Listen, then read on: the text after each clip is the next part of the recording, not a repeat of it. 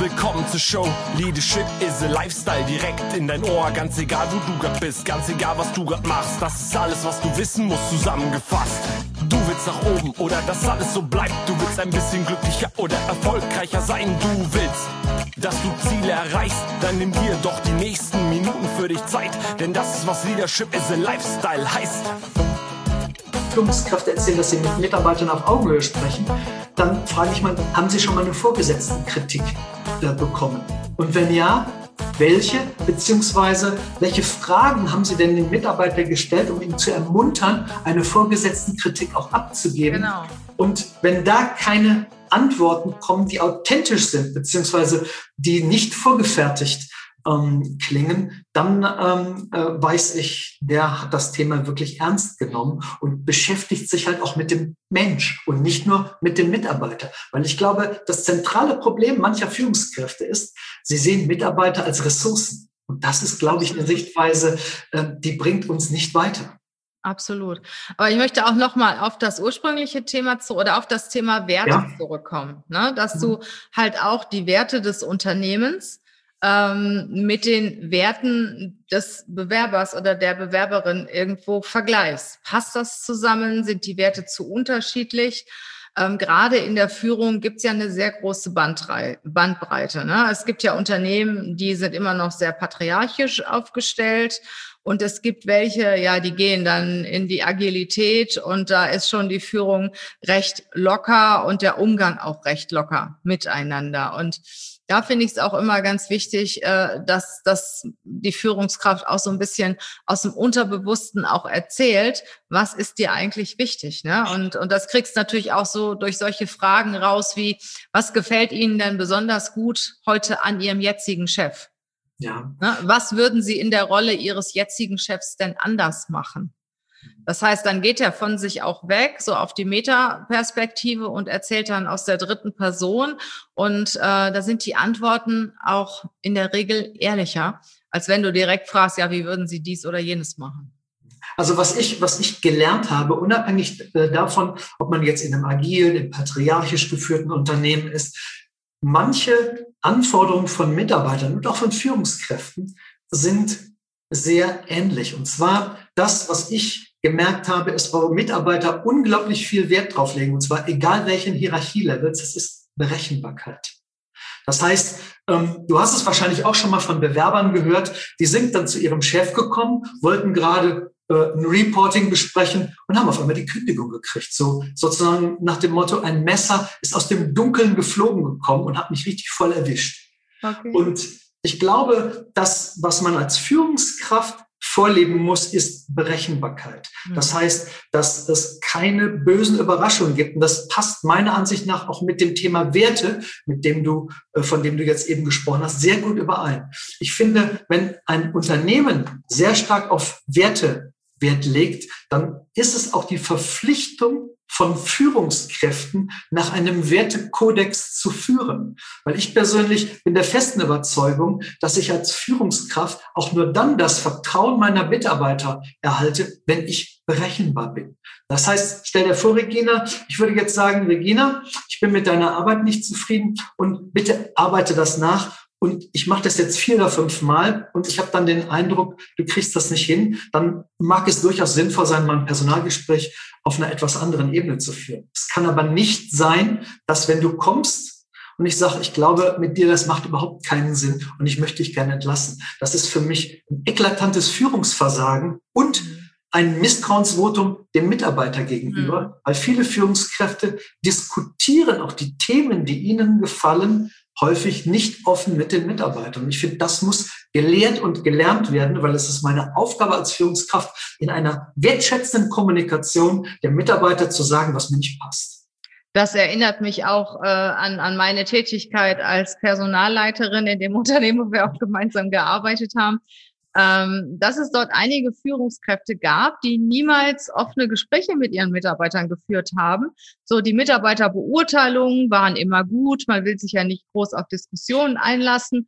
Und dann äh, kommen sie auf einmal an und sagen, nee, also von dem Trend müssen wir uns jetzt mal trennen, der bringt die Leistung nicht mehr oder sie bringt die Leistung nicht mehr. Und mhm. das finde ich dann so krass. Das kommt denn, wie du eben sagst, so ein Schwert irgendwie aus dem Nichts hervorgeflogen.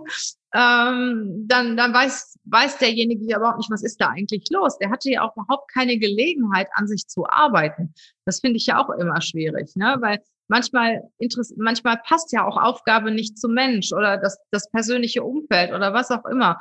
Und wenn man kein Feedback bekommt, hat man ja keine Möglichkeit, irgendetwas anzupassen und zu korrigieren. Und das habe ich so oft erlebt, dass die Führungskräfte immer gute Beurteilungen geschrieben haben und dann kam der Tag und dann sollte der Mitarbeiter gekündigt werden oder die Mitarbeiterin. Und dann kam die, die Person dann beim Arbeitsgericht mit den ganzen Beurteilungen an. Meinte ja, wieso? Ich bin jetzt zehn Jahre super beurteilt worden und jetzt kriege ich wegen Minderleistung meine Kündigung. Da kann doch irgendwas nicht stimmen. Ja. Und das hat auch was in meinen Augen mit Feigheit zu tun. Ja. ja? Also es gehört schon ein gewisses Selbstbewusstsein dazu, äh, jemandem ein offenes und ehrliches, wertschätzendes Feedback zu geben. Wenn ich zum Beispiel einem meiner Mitarbeiter auch mal Kritik gebe, habe ich immer für mich das Ziel, dass der aus der Kritik etwas lernt und erhobenen Erhauptes und hochmotiviert mein Büro verlässt. Ne? Das, das, sehe ich ganz das genauso. Ich immer am besten. Ja, ähm, bei mir ist es so, ich sag den, ich habe den Mitarbeitern immer gesagt, ich sage, wenn ihr eine schlechte Leistung abliefert, ist das erstmal mein Problem. Da haben die geguckt, wie dein Problem.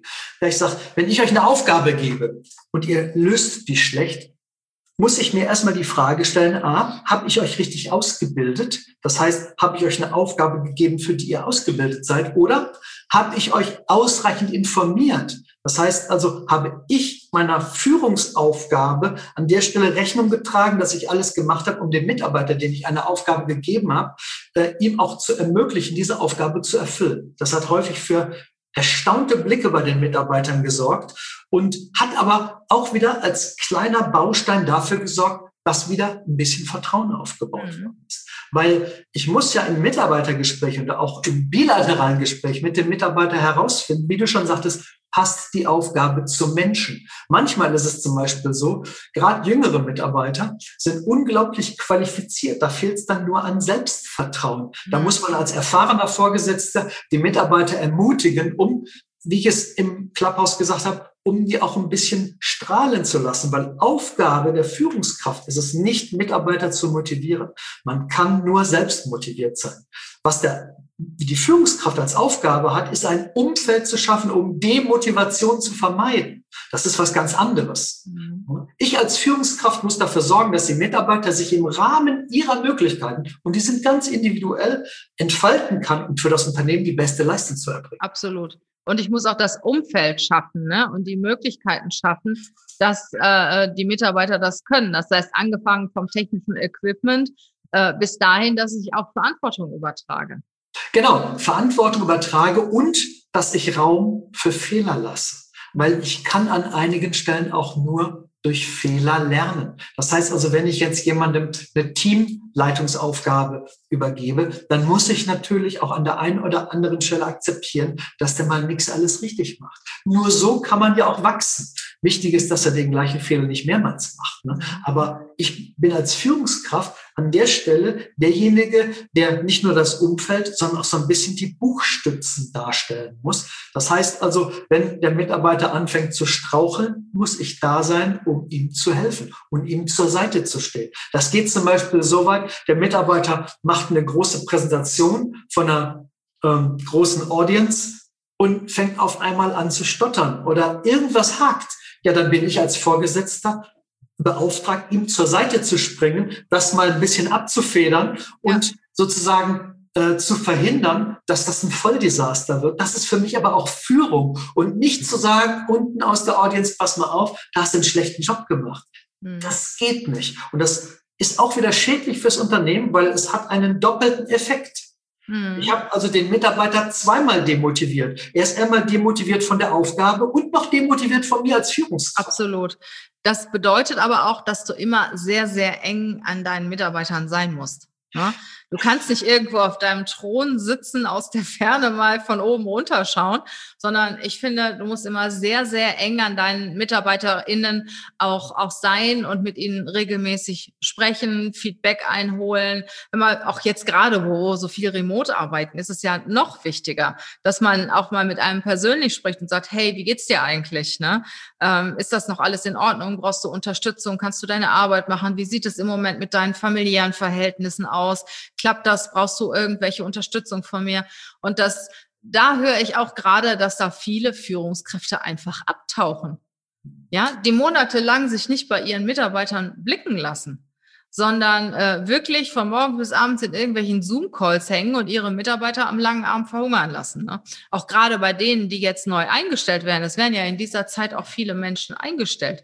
Die kriegen dann so ein paar Einarbeitungsprogramme und jetzt macht mal, macht euch mal einen schönen Lenz damit. Ne? Also ähm, ich finde das total gut, was du sagst, dass die Führungskraft verantwortlich ist in irgendeiner Form für den Mitarbeiter, auch unterstützen muss ähm, wissen muss, äh, welche Aufgaben er oder sie übertragen bekommen kann, was, was so die Kenntnisse und Fähigkeiten ist, sind, wo Angst besteht und so weiter. Dafür muss die Führungskraft aber ganz eng, finde ich, am Mitarbeiter dran sein. Ja. Um das auch find, mitzukriegen. Ne? Das, das ist völlig richtig. Und dabei ähm, ist eine Sache immer, die bei mir immer sauer aufstößt, wenn es heißt, ja, wir sind im Unternehmen wie eine Familie. Ich habe gesagt, das kann doch gar nicht sein. Ein Unternehmen ist eine Leistungsgemeinschaft. Das heißt also, wir versuchen an der Stelle Dinge zu bewegen. Und äh, wir können keine Familie sein.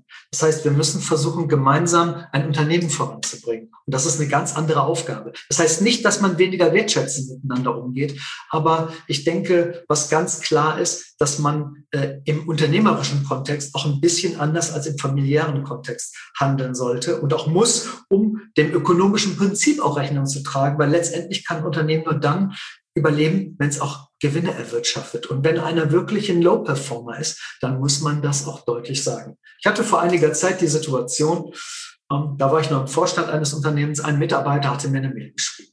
Ich weiß, wenn mal einem Mitarbeiter der Draht aus der Mütze springt, der ist so sauer, dass er dann an den obersten Chef muss, um dann mal seinen Frust abzulassen. Da bin ich auch immer für dankbar und da nehme ich mir dann auch Zeit zu. Das Problem bei diesem Mitarbeiter war, da waren bestimmt 30 Dinge, die mir nicht gepasst haben. Das war so ein Fünf-Seiten-Brief. Ja, dann sind wir gemeinsam zu der Entscheidung gekommen, als ich mit ihm das Personalgespräch geführt habe. Das war direkt ein Personalgespräch, weil er hatte sich so aufgeregt. Ich gesagt habe, ich glaube, es ist besser, wenn du das Unternehmen verlässt, weil die ganzen Dinge, die dir nicht passen, sind Teil der Unternehmens-DNA und du wirst auch, wenn ich dich jetzt in einen anderen Bereich versetze, dir wird es nicht besser gehen.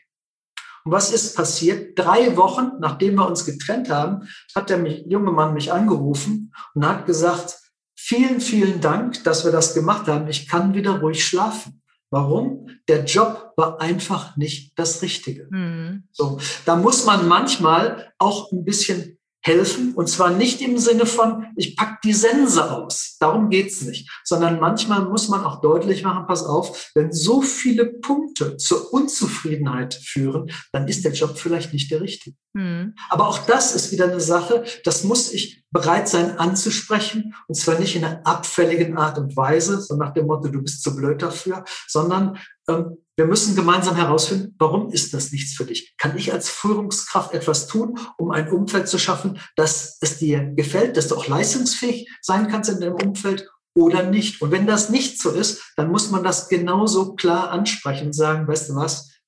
Ich glaube, es ist sinnvoller, wenn wir uns trennen, mach was anderes, dann hast du auch wieder mehr Lebensfreude. Weil ich merke doch, wenn ein Mitarbeiter mit Magengrummeln zum Job kommt. Ich sehe es ja schon am Gesichtsausdruck. Mhm. Wenn die Leute an der Stelle ein Problem haben, dann muss ich nachfragen. Habt ihr ein privates, ein persönliches Problem? Ist die Oma krank oder sonst irgendwas? Sowas kann ja immer mal sein, dass das nachhaltig auf die Stimmung des Mitarbeiters schlägt. Wenn es aber die Arbeit ist, dann ist es meine Aufgabe als Führungskraft herauszufinden, kann ich das lösen? Und Absolut. Nicht, und was du jetzt auch gerade so erwähnt hast, ähm, ich habe das mal so im Nebensatz mhm. wahrgenommen, die Führungskraft der Führungskraft muss ja auch online sein. Ne? Also die muss ja auch mitkriegen, hey, wie agiert eigentlich meine Führungskraft? Braucht die wiederum Unterstützung, sei es von mir oder von irgendwelchen Externen? Kommt die eigentlich mit der Verantwortung klar? die sie hat für die Mitarbeiter, für die wichtigen Mitarbeiter, die dann zusammen mit dieser Führungskraft arbeiten. Ja. Und das finde ich ein ganz wichtiger Punkt, der auch oft unter den Tisch gekehrt wird dass zum Beispiel Menschen, die an der Spitze stehen, ne, also ich sag mal so C-Level-Kandidaten, äh, dass die davon ausgehen, naja, also die Leute, die jetzt äh, in der nächsten Hierarchiestufe arbeiten, die haben ja schon gewisse Führungserfahrung und die kann ich jetzt mal laufen lassen.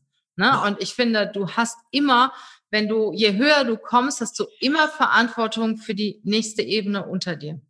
Deshalb habe ich zum Beispiel es mir nie nehmen lassen, an Teammeetings teilzunehmen. Mhm. So als ich sag mal, stiller Beobachter.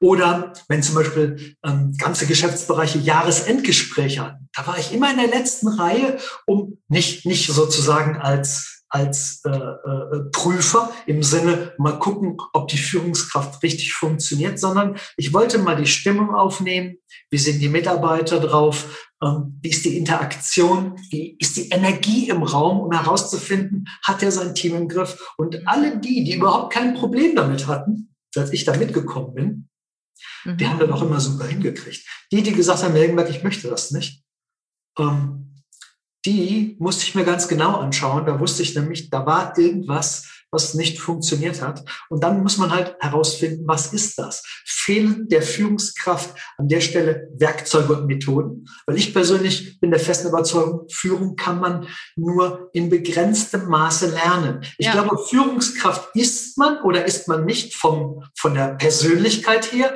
und wenn man von der Persönlichkeit Führungskraft ist, mag es sein, dass einem Methoden und Werkzeuge fehlen, um eine gute Führungskraft zu werden. Absolut. Ich kann aber nur mit einem Methodenbaukasten keine Führungskraft werden, wenn das nicht in meiner Persönlichkeit verankert ist. Absolut. Also ich glaube, wenn du empathisch bist, wenn du Menschen liebst, wenn du schon in der Schule Klassensprecher warst, zum Beispiel, äh, ja, dann fehlen dir vielleicht noch ein paar richtig gute Werkzeuge, aber du hast schon, ich sag mal, die Führungskompetenz im Blut. Und wenn dir dann auch noch die Werkzeuge beigebracht werden, die du als Führungskraft auch anwenden kannst, äh, ich sag mal, dann kann ja nichts mehr schiefgehen. Ne? Ja. Also, und andersrum wiederum, wenn du eigentlich überhaupt keine Lust auf Menschen hast. Ich habe hier Leute im Coaching bei mir sitzen, die sagen, ach, wenn die dann wieder ankommen und mir da Montag erzählen, wie das Wochenende war, das geht mir sowas von auf den Senkel. Das interessiert mich doch auch gar nicht.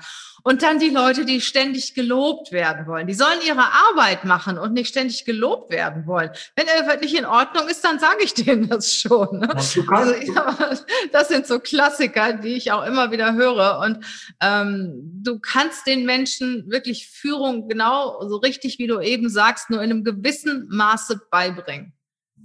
Ja, und das gehört halt dazu, dass du dich mit dem privaten Umfeld der Menschen beschäftigst. Ich halte das für so wichtig. Ja. Ich wusste auch bei der Putzfrau, ob die verheiratet ist, hat die ein Kind und wie es da immer geht. Weil es total wichtig für eine Führungskraft ist, dass sie das auch distanzlos macht. Boah, wie toll ist das denn, wenn der Vorstand eine Putzfrau fragt, wie geht's denn ihren Kindern? Also das finde ich, das finde ich so schön, äh, dann, normalerweise kommen die Leute ja schon gebuck, ge, ge, gebuckelt und, und Kopf runter ins Büro, bloß nicht gesehen werden und sie stören ja, weil die, die, äh, der Vorstand ist ja meistens auch mal sehr lange da und dann muss geputzt ja. werden und dann, ach, sind sie am, am liebsten ganz schnell wieder raus. Ne? Ja, es hat was mit Selbstverständnis zu tun, ja. weil es ist ganz einfach so, wenn du ein Unternehmen erfolgreich machen willst, dann ist ein ganz wichtiger Effekt, dass Mitarbeiter die dir unterstellt sind, bereit sind, Verantwortung zu übernehmen. Ich bin ein ganz großer Freund vom Highlander.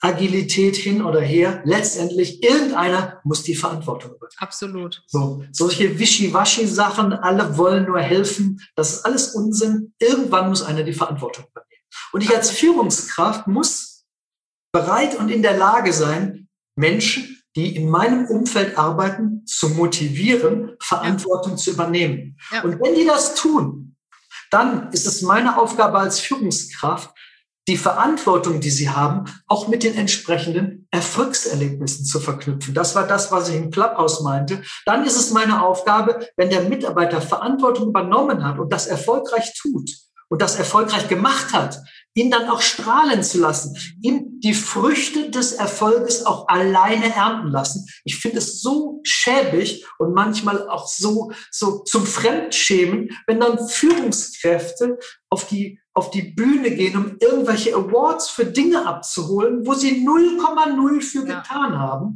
Da muss der Mitarbeiter, da muss der hin, der das auch gemacht hat, damit der auch intrinsisch motiviert ist, das weiterzutun.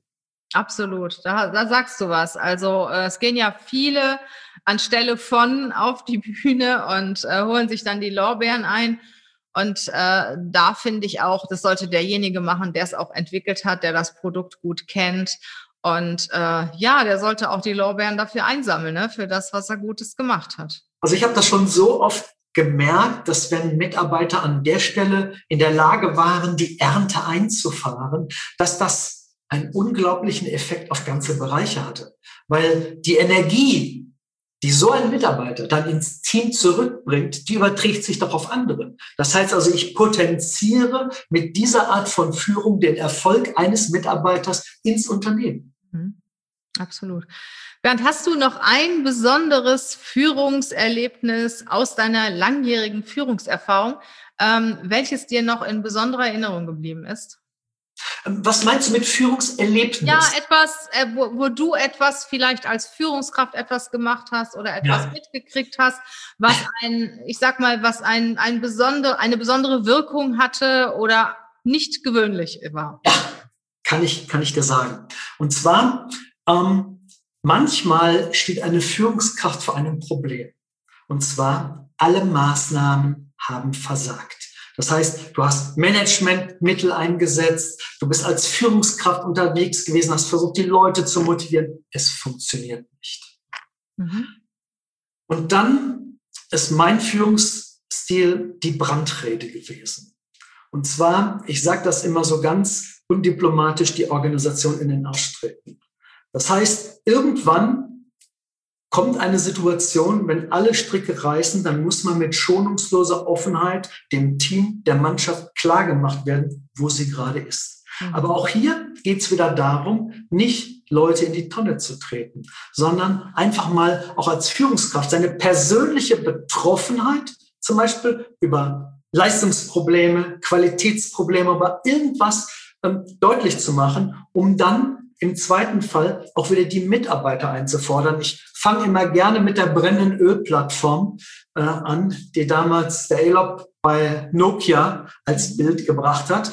Und was ich festgestellt habe, wenn man das richtig einsetzt, so eine Brandrede, kann das ein unheimlich befreiendes Element sein, um eine Organisation wieder wach zu rütteln. Das ist ein Thema, das habe ich, ich glaube, viermal in meinem gesamten Berufsleben gemacht. Das habe ich also sehr dosiert eingesetzt.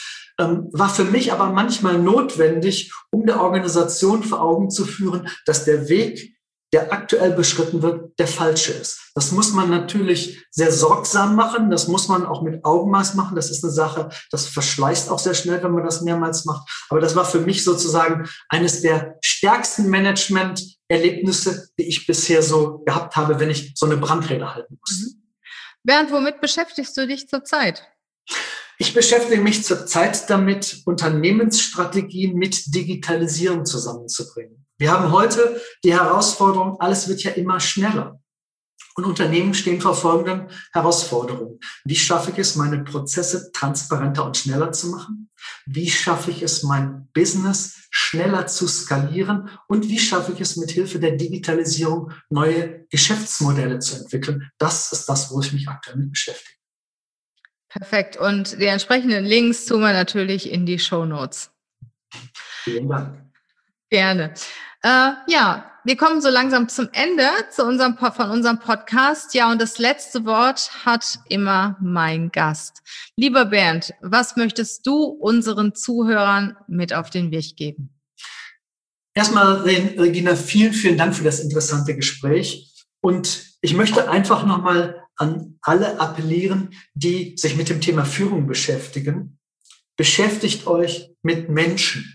Versucht weniger mit Dingen, mir weniger mit Sachverhalten Führung zu leben, sondern mehr, indem man die Persönlichkeit des Menschen nimmt, versucht herauszufinden, wie man die Menschen am besten zu Erfolg führen kann und dann wird er automatisch im Unternehmen erfolgreich. Herzlichen Dank, lieber Bernd.